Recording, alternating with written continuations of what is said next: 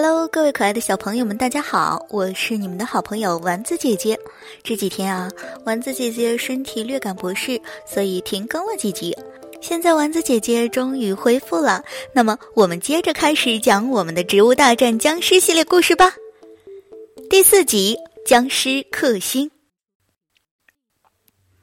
自从僵尸博士和疯狂大夫都研发了新的僵尸和植物后，双方都小心翼翼地控制着引发战斗。毕竟新品种的能力还不稳定，有些甚至还是未知，所以有很长的一段时间都没有发生战斗。可是就在一天夜晚，植物镇的四周响起了巨大的吼叫声，一声声的猛兽大吼，把小植物从梦乡里震醒了过来。天哪！是森林里的野兽都跑我们这儿来了吗？坚果纳闷儿地问着。豌豆射手很灵活地跑到了瞭望塔，他从上往下一望，只见长着恐龙样子的僵尸聚集在小镇周围，并不断地嘶吼着逼近。大夫，侏罗纪僵尸进攻咱们小镇了！豌豆射手一边喊着，一边拉响了整个植物镇的警报器。请注意，僵尸进攻！请注意，僵尸进攻！警报中机械的声音响彻了天空，小植物们慌乱的开始列队布阵。大夫让所有的新植物站到了队伍的最前方，他严肃的对大家说：“这一次，侏罗纪僵尸来势汹汹，我们也不知道他们的攻击力有多厉害，但是我们的新植物对于僵尸来说也是未知的对手。”所以，努力战斗吧，拿出自己最好的实力来。新植物听完大夫的话，一个个摩拳擦掌的排起队来。第一排原始土豆地雷，第二排龙喉草，第三排白瓜相扑手。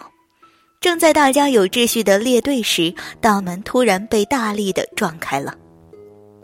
侏罗纪僵尸们一下子全部涌了进来，霸王龙僵尸、翼龙僵尸。龙骨化石僵尸，这些僵尸因为首次出战都非常凶狠，还没等植物好好列队，就不顾一切的扑了上来。土豆地雷，快炸！玉米投手投掷，豌豆射手发射！植物们在一片慌乱中大喊起来。前线上的小植物眼看被僵尸们一片片的啃咬掉，侏罗纪僵尸似乎对于普通的攻击根本不放在眼里。大夫，你快想想办法！我们伤亡太惨重了。昙花看到小植物们纷纷倒下，伤心的哭喊着。大夫这时候也没有特别的办法，他只能鼓励小植物不要放弃。可是我们的攻击力太弱了，炸弹、子弹好像都伤不了这些侏罗纪僵尸啊呀！坚果被啃得只剩下半个身子了，他痛苦的闭上了眼睛。就在植物们都觉得被僵尸吃完时，一波强大而密集的子弹以非常快的速度朝着僵尸发射了出去，一下子战场上的局势马上发生了扭转，所有的僵尸被子弹狠狠的打中，除了巨人僵尸，其他的僵尸都躲避不开这种攻击。是谁呀？谁有这么厉害的攻击能力啊？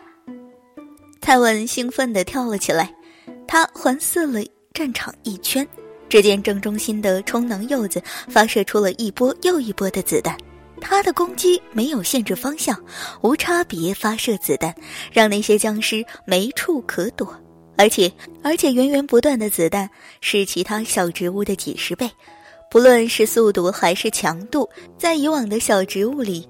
从没有的强大，充能柚子，大夫，你看是充能柚子！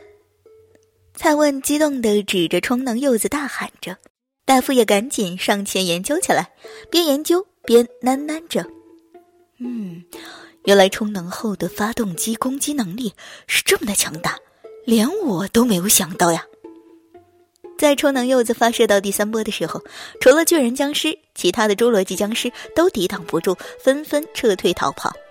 来不及逃跑的，就直接丧生在了植物镇。在所有僵尸都退走了，充能柚子被大家团团围了起来，小植物们欢呼起来：“哈哈，充能柚子，你是我们的英雄，你是僵尸的克星啊！大夫也很高兴，他一把抱起充能柚子说：“新能量给了植物，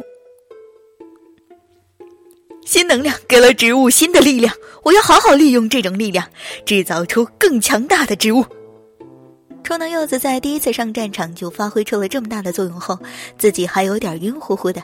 他疑问的问：“嗯，真的是我打退的僵尸吗？”蔡文狠狠的点着头说。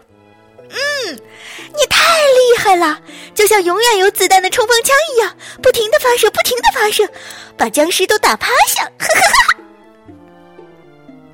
而戴夫也发现了充能柚子的弱点，它的攻击点离地面距离是一定的，就是不能攻击个子特别大的，比如巨人僵尸和机械僵尸这种大块头僵尸，比如巨人僵尸和机械僵尸这种大块头僵尸。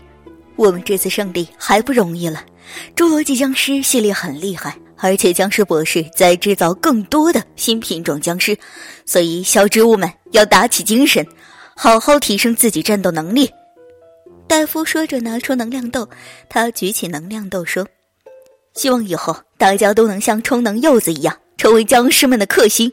我会给每个植物增强能量，让大家都提升。”小植物们听完欢呼起来，他们不想在战斗中只能被动挨打，而是能够像充能柚子一样打退所有僵尸，成为大家的英雄。